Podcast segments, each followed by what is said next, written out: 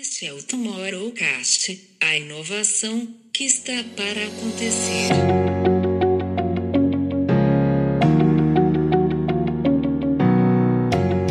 Foi a minha experiência com o Rock in Rio, especialmente a liderança alavancadora do Roberto Medina, que veio uh, complementar um trabalho que os meus pais começaram desde o dia que eu apareci na vida deles. Então foi um casamento perfeito.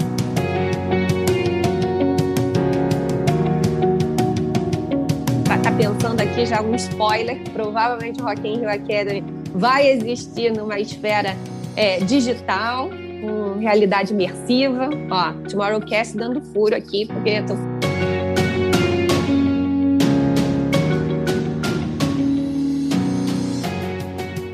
Bem-vindos a mais um Tomorrowcast. Hoje em episódio especial Insight Talks com a nossa querida amiga e colega Agatha Arias, vice-presidente de Learning Experience do Rock in Rio. A gente vai falar muito aqui hoje sobre intraempreendedorismo, tudo que ela tem trazido de revolução e transformação através de toda a experiência do Rock in Rio eh, na gestão de aprendizado para toda a nossa comunidade, para trazer isso de volta na sabedoria, no conhecimento, enfim, a gente vai passar por tudo isso aqui hoje. A Agatha tem uma série de projetos nessa linha de, de aprendizados através do empreendedorismo. Hoje ela é host no Clubhouse de uma sala que é Aprendo Com, onde ela discute ali sobre jornadas de aprendizado. Ela é cofundadora da, do Human Race, que é um talk show que também passa muito por esse tema.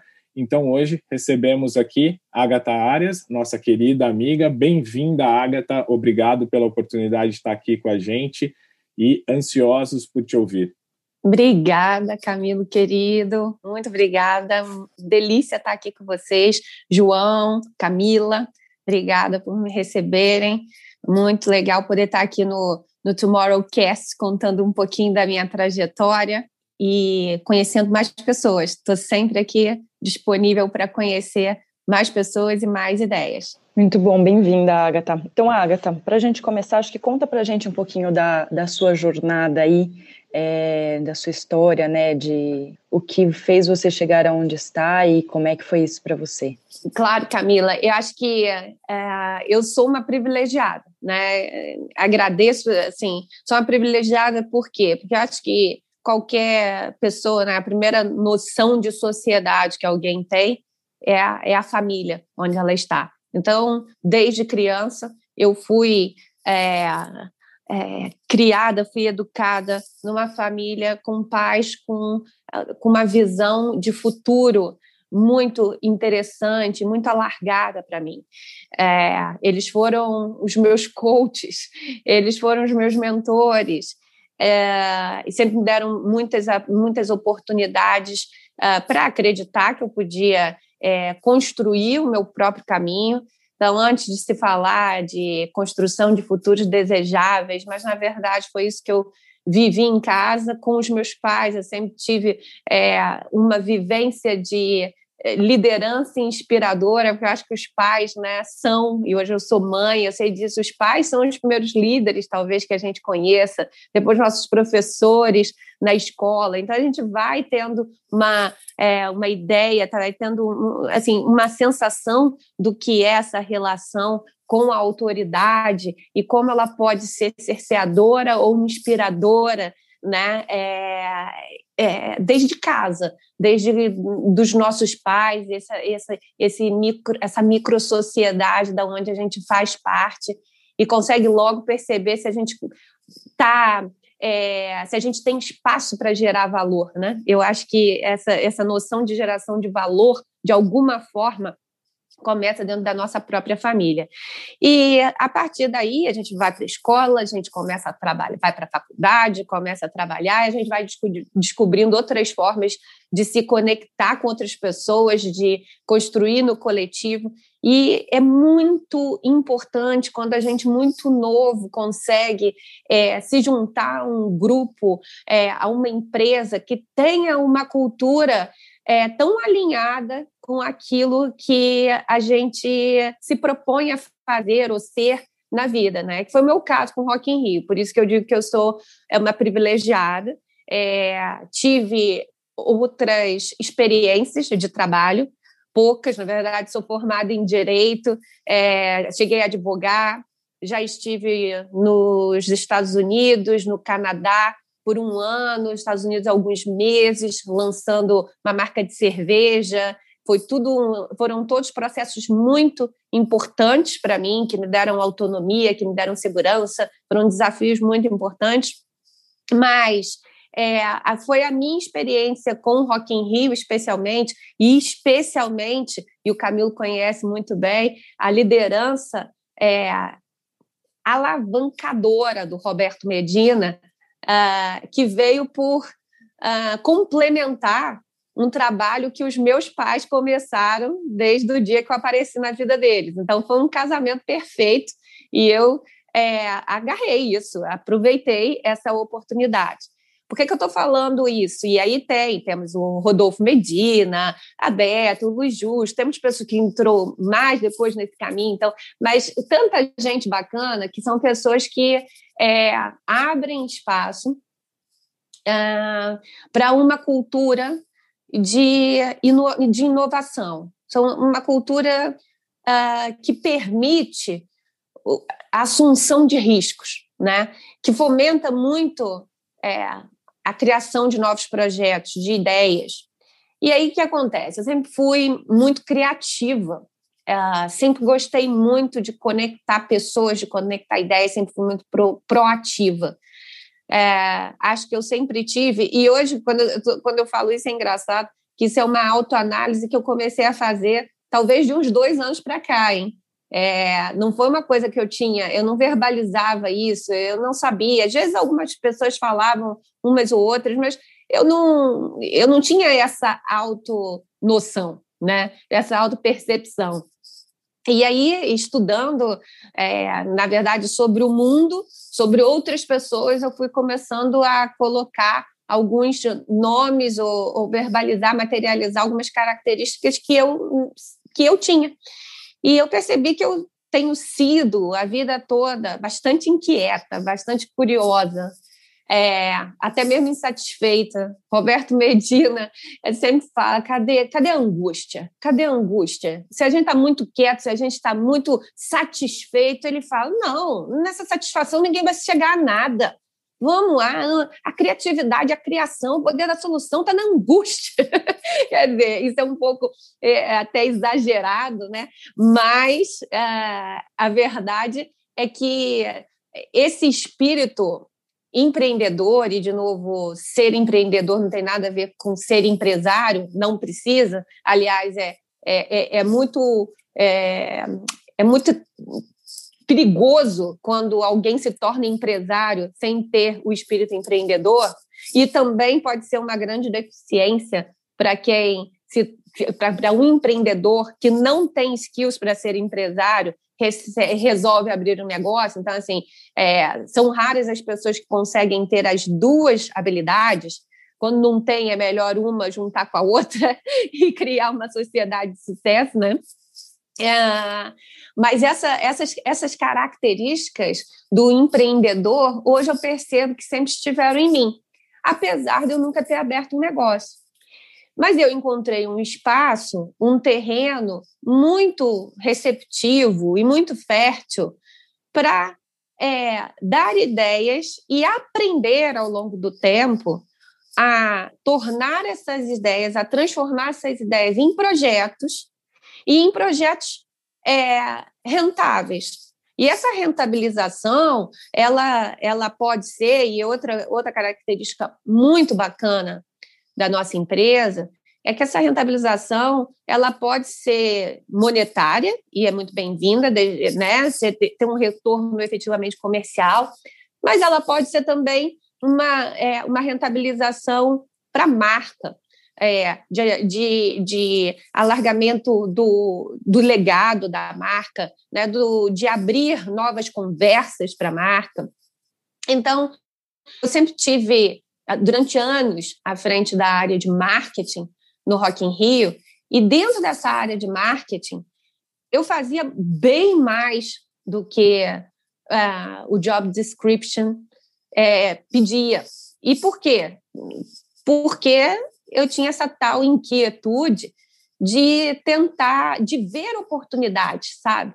É, de ver ideias de outros, de outras áreas, de outras pessoas. Então, uma coisa que eu sempre fiz de uma forma muito orgânica e muito natural é, é essa conexão de, de vários pontos de dentro da empresa ou de um tempo para cá, de dentro do grupo, né? É, especialmente com a Artplan, que foi nossa agência durante muito tempo. Sempre busquei pessoas ali para juntar forças, né? É, e aí foi surgindo essa figura da Agatha intraempreendedora. Primeiro, assim, primeiro de novo com as várias ideias para além do script que estavam ali, aí ideias que eram ideias muito mais é, de, de, de, assim, que beneficiavam a marca, mas não traziam propriamente um dinheiro novo para a empresa. E a partir da criação do Rock in Rio Academy, que foi a centelha dessa nossa nova área de Learning Experience, da qual hoje eu estou à frente, e essa criação e esse o Rock in Rio Academy, que é uma formação executiva com base no modelo de negócio do Rock in Rio, ela foi criada em 2015 foi criada por mim dentro da área de marketing, da qual eu era diretora. E eu e a minha equipe, e com todo o apoio uh, do Luiz Justo, do, do, do Luiz Justo, do Rodolfo Medina, do próprio Roberto Medina, e mais um grupo muito, muito bacana, muito importante ali, os colegas todos e as próprias equipes, né? É, a gente conseguiu colocar de pé a gente colocou, conseguiu colocar de pé e ver aquele projeto que a gente fez em parceria com a HSM, com que a gente está até hoje. E foi um projeto de grande sucesso para a marca e de grande sucesso financeiro também. Ele deu um retorno desde a sua primeira edição. Aí a gente trouxe para cá, em 2016 para cá, eu estou falando de Portugal, e aqui é a minha base. Então, a gente trouxe para Portugal em 2016 e desde então a gente fez todos os anos de Rock in Rio, 15, 16, 17, 18 e 19. Teria feito em 20 se não tivesse sido adiado, faria agora em 21 também. Agora a gente está tentando, está tá pensando aqui já um spoiler, provavelmente o Rock in Rio Academy vai existir numa esfera é, digital, com realidade imersiva. Ó, Tomorrowcast dando furo aqui, porque eu estou falando. vamos, vamos agarrar nisso, Agatha. Explica um pouco mais o que é que é o, o Rock in Rio Academy, para também quem não conhece entender e se calhar sonhar um pouco com essa transição. Sim, sim. Rock in Rio Academy é uma formação executiva com base no modelo de negócio do Rock in Rio. O que, que, é isso? Os executivos da marca falam sobre como, como entregam a proposta de valor da marca a partir das suas da operação das suas áreas. É, é, um, é, um, é um live case né? Porque ele acontece presencialmente. Né? Em 2019 foi a primeira vez que a gente fez o streaming do, do conteúdo, né, o, em, real time, mas ele acontece presencialmente no Rio, no Brasil, a gente consegue ter 600 pessoas, 600 alunos numa sala de aula que a gente monta na área VIP do festival. Aqui em Portugal, essa capacidade é reduzida, porque todo o parque é, me é menor, toda a cidade do rock é menor do que a do Rio de Janeiro, então a gente chega a ter 250 pessoas, e vários de nós falamos ao longo do dia. A gente monta uma sala de aula nessa área VIP, que já é um lugar menos é, conhecido, menos frequentado pelas pessoas, né? O grande público está mais na, na, na no, no, gramado ou no relvado. Né? E por volta de umas quatro horas, as, as pessoas podem seguir para um, uh, uma experiência guiada, uma visita guiada nos bastidores da cidade do rock, onde é, outras pessoas da equipe estão lá para para recebê-los e mostrar como funciona é, a gestão dos camarins, como funciona a gestão da house mix, é, a gestão de food and beverage, o nosso QG, nosso QG de comunicação e por aí vai. E também para aqueles que querem se divertir, porque a gente está falando de edutainment, então tem a parte do education, mas a parte do entertainment não pode ficar de fora os brinquedos também estão ligados. Então, tem muita gente que troca, tem muito aluno que acaba trocando é, uma visita a, a uma área de bastidor para descer na tirolesa ou no slide, que para o pessoal de Portugal entender, né? E termina esse dia com uma com uma palestra incrível, uma aula magna do Roberto Medina no palco mundo. Então isso aí já é incrível, porque por mais que você seja fã e consiga chegar é, na, na grade ali, né? Ser o primeiro a chegar, entrar na cidade do rock e, e chegar ali, ficar grudadinho no palco mundo, tá dentro do palco e ouvindo o fundador do Rock in Rio falar e contando sua história na primeira pessoa, e o Roberto fala de quanto ele, né, de todos, fala sem nenhuma, sem nenhum filtro sobre as vezes que que ele caiu, que foi mais difícil, como que ele levantou e, e as soluções que ele criou e os desafios, etc. Então é muito emocionante e as pessoas saem inspiradas e muitas se conectam ali, é um momento muito importante de conexão entre pessoas, entre, entre profissionais e negócios e saem dali. Então, voltando aqui, o, o, esse, essa experiência do Academy, ela foi é, a centelha para duas coisas. Primeiro, para despertar em mim uma vontade muito grande de é, entender mais da área de educação, de conversar com novos interlocutores e de trazer de uma forma mais estruturada para dentro do Rock in Rio uma área que pudesse falar de educação, mas usando aquilo que era é, a nossa autoridade.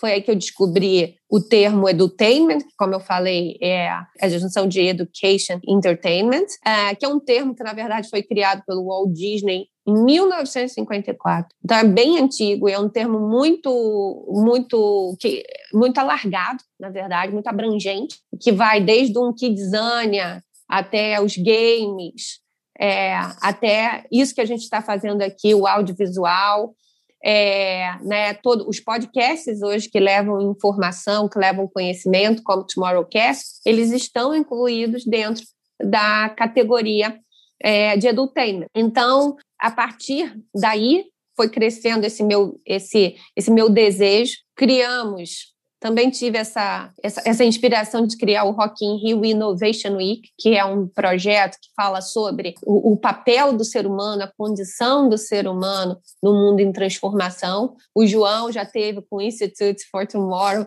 fez um super é, workshop para a gente, né, João?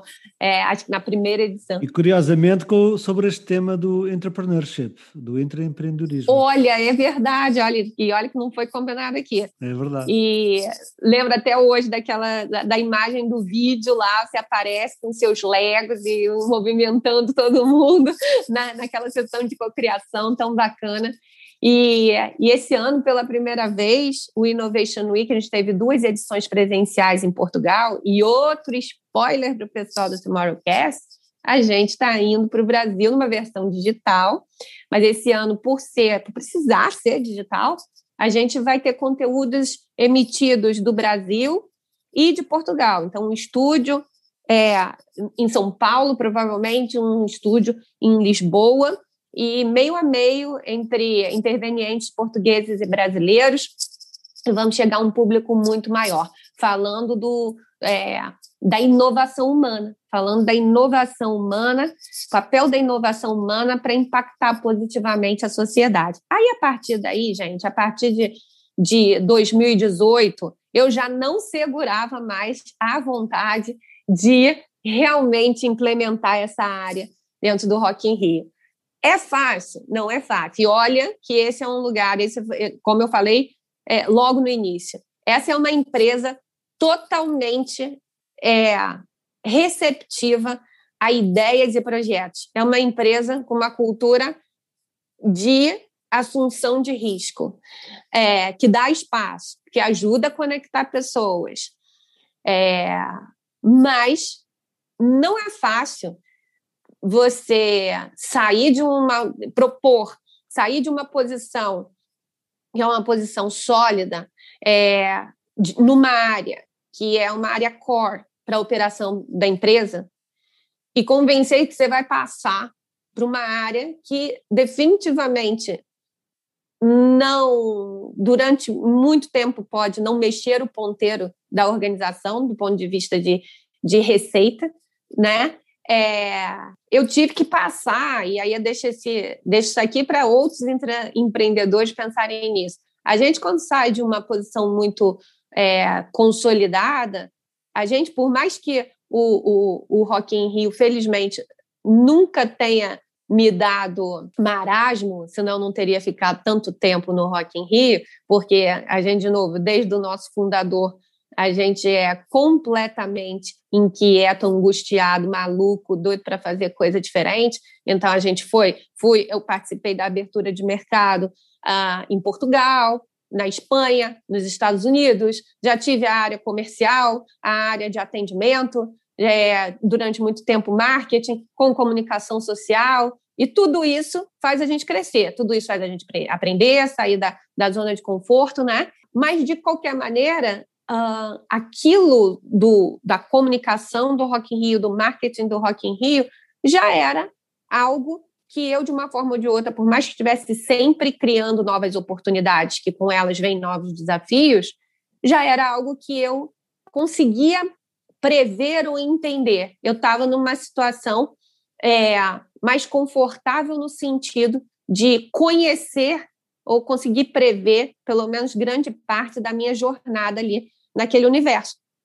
E eu tive que abrir mão disso é, para fazer algo completamente novo para mim, para o próprio Rock in Rio e para o mercado. Então, não sei se vocês repararam que de um ano para cá, especialmente ao longo dessa da, da pandemia, foi crescendo imensamente o número de cursos é, de escolas livres e marcas que criam conteúdos é, de alguma forma educacionais, conteúdos relevantes, porque trazem informação, trazem conhecimento, explicam um pouco dos seus processos, abrem espaço para outras pessoas falarem. Então, isso mesmo, isso que vocês estão fazendo aqui agora, quer dizer, todos nós somos produtores de conteúdo, todos nós temos uma experiência para partilhar, né? É, temos erros e temos acertos, e, e, e e, e, as marcas estão cada vez mais abrindo esses espaços de compartilhamento e que fazem parte dessa, dessa cultura de aprendizagem que eu acredito tanto desde sempre. Mas quando a gente começou essa história há seis anos, em 2015, não era assim, não. Então parecia uma loucura começar com Rock in Rio Academy. Muita gente falava para a gente assim: vocês são loucos? Vocês vão abrir o playbook do Rock in Rio? Vocês vão dar a fórmula do Rock in Rio? E se tiverem ali presentes os, os, concorrentes, vocês não vão saber, eles vão descobrir como faz o Rock in Rio. E é, o próprio Roberto, né, ele deixou a gente muito seguro com isso. Ele falou: olha, existe uma coisa, aí é que está a história da cultura. Existe, você, as pessoas, você, pode fazer um manual de dia após dia durante os dois anos que a gente prepara uma edição e fazer uma enciclopédia é, e alguém, um promotor de evento, um produtor, pode pegar aquilo estudar e saber tudo na ponta da língua.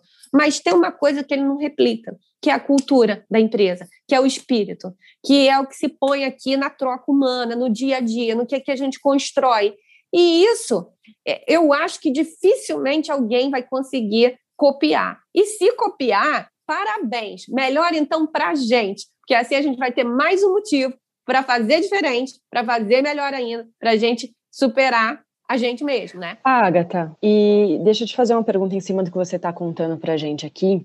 É, você falou muito desse processo, mas o que, que acendeu a, a faísca lá para vocês olharem para o Rock in Rio Academy e como, como modelo, né, pensar nesse, nesse modelo de, é, de negócio, nessa, nessa visão, o que que trouxe esse, é, esse olhar para vocês? A gente sempre foi muito livro aberto, a gente sempre buscou muito partilhar aquilo que a gente tinha de conhecimento, sempre esteve é, muito presente, palestras. Então, na verdade, o dia que eu tive essa, esse estalo assim de fazer o Academy foi uma coisa muito prática.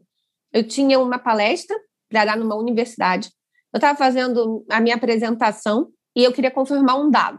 Aí eu fui à sala da Roberta, ela não estava. Perguntei, cadê a Beta? Foi dar uma palestra. Ah, aonde? Ah, tá. Aí fui à sala do Justo, mesma coisa. Ele não estava. Foi, foi dar uma palestra. Aí fui à sala de mais uma pessoa, o Ricardo Ato, cadê ele? Não tá, foi dar uma palestra. Eu falei, gente, peraí, quatro pessoas ao mesmo tempo, um numa convenção de vendas, outra numa universidade, outra para um evento de um, de um patrocinador, outra para um, um evento de governo. Todo mundo foi dar palestra. Isso aqui tem muita gente de segmentos diferentes interessados em áreas diferentes, né? Da, do, da, do marketing, a produção, a engenharia, a, a macrogestão, a responsabilidade social. Então, a gente tem que organizar isso. Tem que, a gente tem que organizar, estruturar esse conhecimento, né? também passar de forma unificada. E eu sempre fui muito apaixonada pelo, pela Disney, como nós, na verdade, o Rock in Rio, o grande benchmark do Rock in Rio é a Disney, né? E eu ainda não tive a oportunidade de fazer o curso o Disney Institute, mas conheço bastante do que se trata. E tinha aquilo na minha cabeça, e tenho ainda é, o, a vontade de fazer, e sabia que aquilo era, uma, era um curso com as pessoas que trabalham na própria Disney é, e, que é, e, e, que podem ter também uma experiência prática visitando o parque. Falei, a gente tem um parque, é, não é fixo, não é permanente, é um parque que é montado uma vez a cada dois anos, né? Funciona uma vez a cada dois anos por mercado, mas a gente tem a oportunidade de, de nesse momento, fazer nem que seja um dia. Aí estruturei um, um, um, uma programação do meu jeito, sem nenhuma, sem nenhuma, é, sem nenhum conhecimento de metodologia, etc. Fiz, fiz meu pitch, fiz logo é, junto com a Artplan, pedi ajuda para fazer um vídeo muito bacana é, de venda da ideia, para eu vender a ideia para o Roberto, para o Rodolfo, para o Justo, para a Beto, vender internamente, né?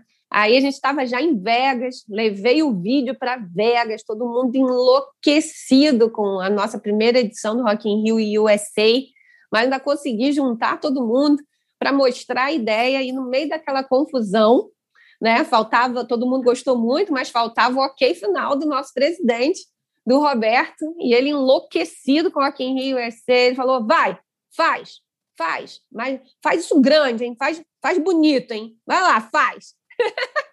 ok, pronto.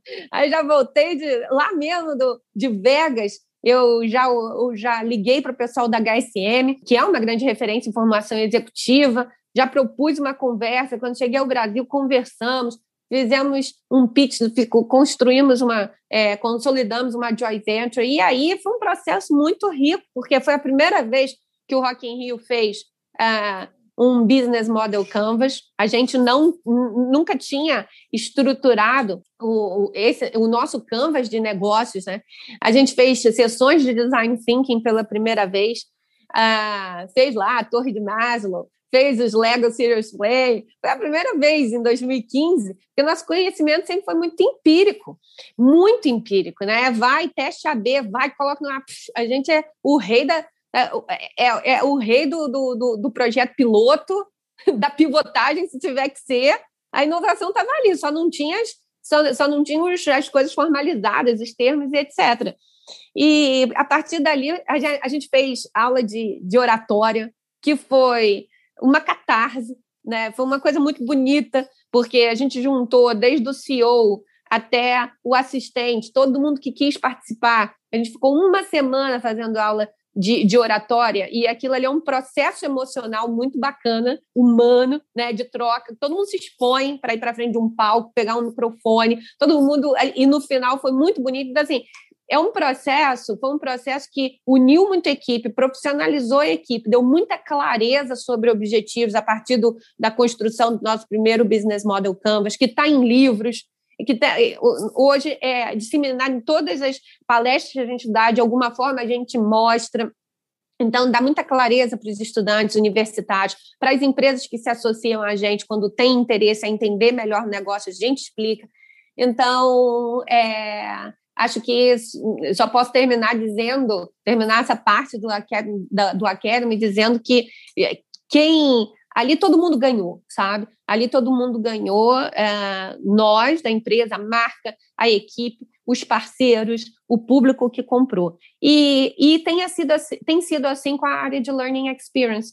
Então, o que, que aconteceu? Essa, esse, é, a, a área ela foi oficializada em abril de 2019. Tá? Ali ela foi oficializada, tá? vai fazer agora dois anos.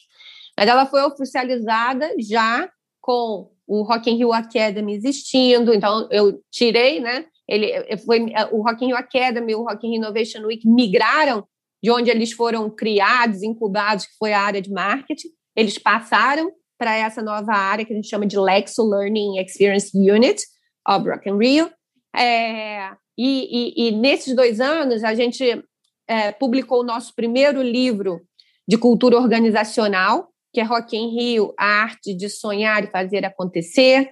A gente definiu os pilares dessa cultura de sonhar e fazer acontecer, como pensar grande, coragem, todos por um mundo melhor. Isso foi um trabalho, isso foi um trabalho feito entre as equipes de Brasil e Portugal, com a, com a facilitação de um design thinker, e isso deu origem a um, um programa chamado Tela Partilhada, onde a gente convidava pessoas é, do mercado, de fora do Rock in Rio, que é, representassem cada um do pilha, do, dos pilares, é, e, foi, e foram trocas muito ricas.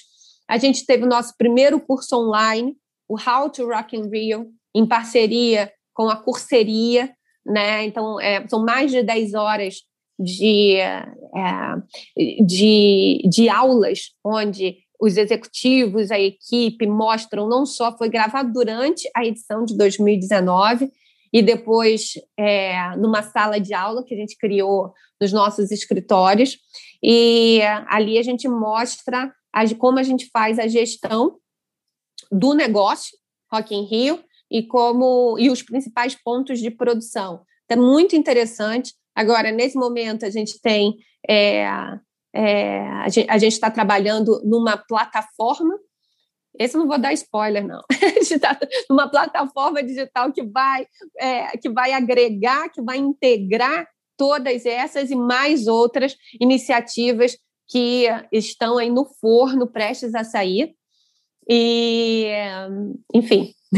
Deixa eu, deixa eu pegar esse ponto aqui para a gente voltar lá no começo e eu vou tentar aqui é, fazer uma reconstrução desse nosso papo, que primeiro foi incrível até aqui, porque é a prova de que não precisamos de pauta, não precisamos de nada, porque a conversa, quando ela é verdadeira, ela rende, né?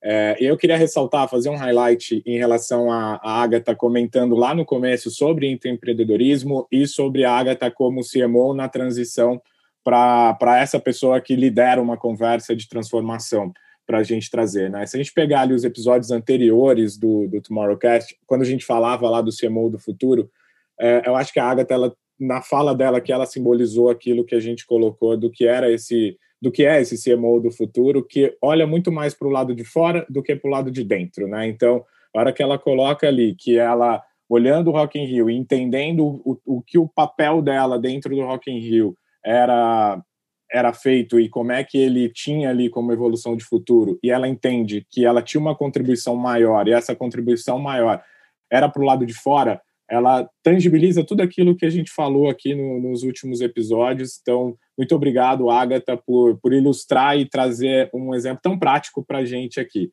Por outro lado, eu também sou um cara super privilegiado, assim como você se colocou, porque eu falo que minha escola é uma escola de sonhos, né? E a gente vem aí de uma de um, uma crise da nossa incapacidade de, de sonhar para ter. E eu venho de Disney, venho de Rock in Rio, então a hora que eu carrego tudo isso na, na minha história. E aí, para mim, é muito rico, né? Eu estava aqui em silêncio, escutando você falar e pensando e, e trazendo. Uma das coisas que eu trago de mais é, importante ali na minha, na minha história da Disney, por exemplo, foram as minhas formações, foi, foram aquilo que, eu, aquilo que eu recebi como aprendizado, né? E a Disney, ela tem um...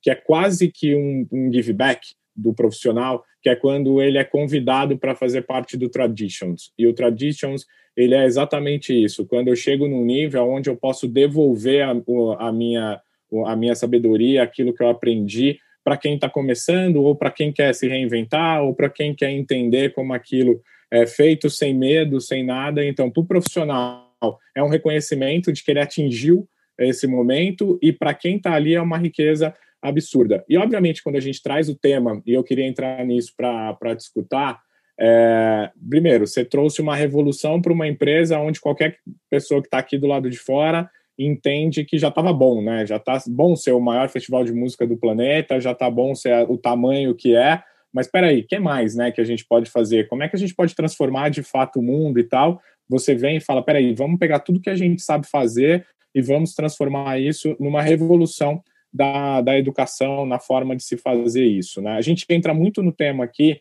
dessa educação do futuro. Isso é um tema muito rico para nós, porque o Instituto ele é baseado nisso também, né, nas nossas conversas aqui, as nossas verticais elas sempre vão passar por isso, e eu acho que isso aqui tangibiliza muito uh, do que está sendo colocado. Né? Hora que a gente fala de edutainment, parece algo novo, né? um nome ali, a junção de duas palavras, é algo super moderno, mas como você mesmo diz, vem lá da década de 40, da década de, de 50, acho que qualquer um de nós aqui, exceto a Camila, vivia a Vila Sésamo e sabia que ali estava aprendendo alguma coisa, é um pouco disso, né? A gente tem que sempre lembrar que a Camila é a nossa nossa jovem aqui na, nas conversas sempre.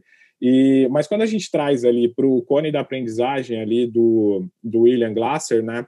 É, e a gente ainda insiste no modelo de educação é, de exposição visual e auditiva ali, ele mesmo coloca né, que 10% das pessoas é, que só leem é, é, absorvem somente aquilo que leem, 20% aquilo que ouvem, 30% aquilo que observa e 50% aquilo que veem e ouvem. Aí a gente acabou no ensino tradicional. E a hora que a gente vira essa chave e começa a entender, então, como é que eu faço ter uma absorção maior de conhecimento, é, a gente começa a debater, a interagir, a viver a experiência do outro e principalmente a troca, né? Eu acho que e aí vem muito isso, 95% do que a gente absorve vem daquilo que a gente explica.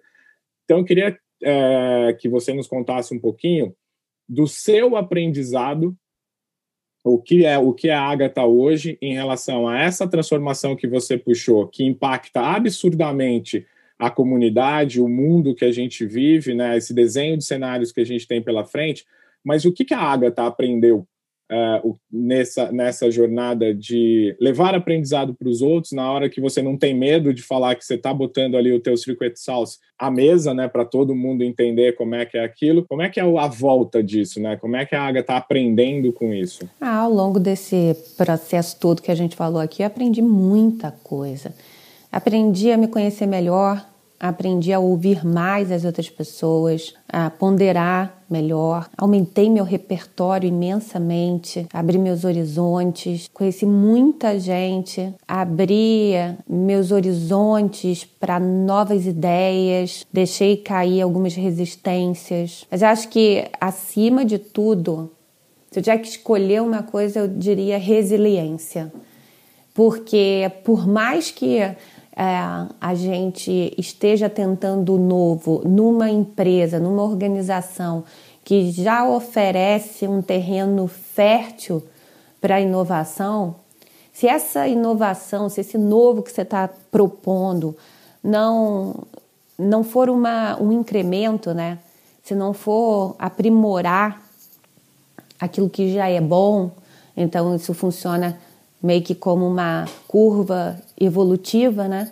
Se não for isso, se for algo é, mais é, disruptivo, algo diferente mesmo, a, a, algo que fuja é, do, do core business da empresa, que seja desconhecido, aí você também tem muito mais trabalho para vencer receios, para vencer resistências, porque não, não é unânime, nada é unânime, né?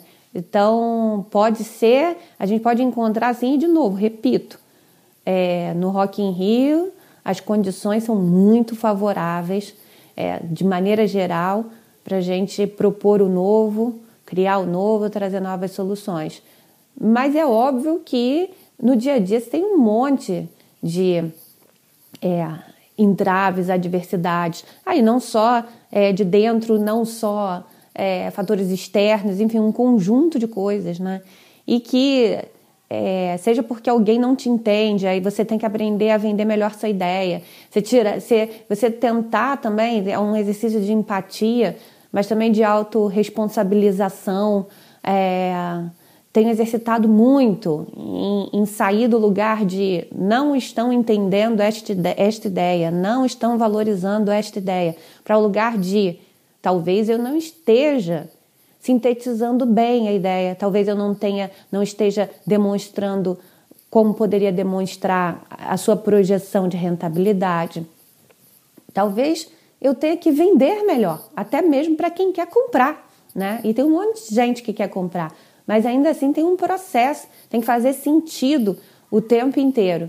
E é, eu tenho aprendido bastante a transformar os nãos em oportunidades, esses obstáculos em oportunidades. Então, eu diria que no meu caminho de intraempreendedora, que tem sido uma grande escola é, para os projetos que eu estou começando a empreender em paralelo ao Rock in Rio, eu, eu, eu, escolho a resiliência como até agora é o meu maior aprendizado. Não tenho dúvidas de que o lugar que eu mais aprendo é aqui. Hoje, mais uma aula aqui com, com a Agatha. Uh, a conversa continua, né? Amanhã tem mais nossa sala no, no Clubhouse. Da, durante a semana ali, a gente vai voltar nesse assunto. A gente quer ouvir todos vocês que nos ouviram até agora. Então, queria aproveitar para agradecer muito a Agatha por, esse, por essa inspiração toda que, que ela nos trouxe. A minha provocação aqui no final do, do papo para escutar isso da Agatha é justamente isso que a gente quer deixar para vocês. A gente não pode se colocar no lugar cômodo da sabedoria, de achar que a gente só é emissor. É, a gente aprende muito mais quando a gente emite e tem a capacidade de escutar então, obrigado, Agatha, por, por estar aqui com a gente. E queria pedir para você fazer um convite uh, para os nossos ouvintes acompanhar também a Aprendo Com no Clubhouse. Uh, diz para a gente aí quando é o horário e o que, que tem ali. Ah, obrigada pelo espaço. Então, é, todas as quartas-feiras, eu e o Mário Rosa, que já teve aqui também no Tomorrowcast, né? É, a gente tem uma sala para falar sobre cultura da aprendizagem. É, e cultura da aprendizagem, gente, está em absolutamente tudo. Então, isso quer dizer que vocês vão ouvir desde é, exemplos do cinema, da música, da culinária, da inovação, da educação, do esporte, e que seja. A gente tem juntado uns grupos, hum, assim, de novo, com perspectivas bem diferentes, mas alinhadas no propósito de que estamos aqui para aprender e para trocar e construir juntos, né? Todas as quartas-feiras, às nove e meia da manhã do Brasil, meio-dia e meio de Portugal lá no Clubhouse. O nome da sala é Aprendo Com. Que ótimo. Obrigado, Agatha, mais uma vez pela sua presença aqui. Muito obrigada também, Camilo, João, Camila, pela oportunidade de estar aqui batendo esse papo com você e de poder chegar na comunidade do Tomorrowcast. Muito obrigada e sucesso com todo o projeto e vamos seguir aprendendo junto, né? A gente continua o papo agora semanalmente no Clubhouse.